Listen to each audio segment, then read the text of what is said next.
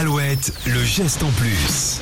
Alors on parle beaucoup d'éventuelles coupures d'électricité dans les prochaines semaines et des gestes à faire pour les éviter. La France n'est pas la seule à mettre en place des mesures, Julie. Oui, en Suisse, on ne fait pas de recommandations, mais on envisage des interdictions. Bon, il faut dire que le pays produit un quart de l'électricité qu'il consomme, donc côté gouvernement, on est un peu tendu. Ah, hein, voilà. Le ministre fédéral de l'économie a soumis aux administrés suisses une liste d'interdictions envisagées. Alors il y a quatre niveaux dans cette liste. Niveau 1, c'est pas de sèche-linge, lave-linge à 40 degrés max, des frigos à 6 degrés et pas de télésiège chauffant. Ah Oh my god, ça reste raisonnable. Niveau 2, quelques surprises, pas de fer à repasser.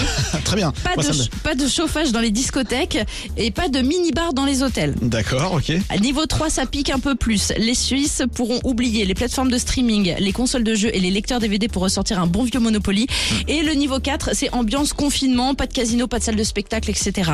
Bon, en ce qui concerne la France, les efforts continuent et vous pouvez télécharger l'application EcoWatt pour être prévenu en cas de coupure. On vous explique tout sur alouette.fr dans la rubrique info. Merci beaucoup. Le geste en plus à retrouver évidemment tous les jours sur alouette.fr.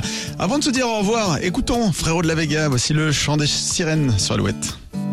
Enfant des parcs, gamin des plages.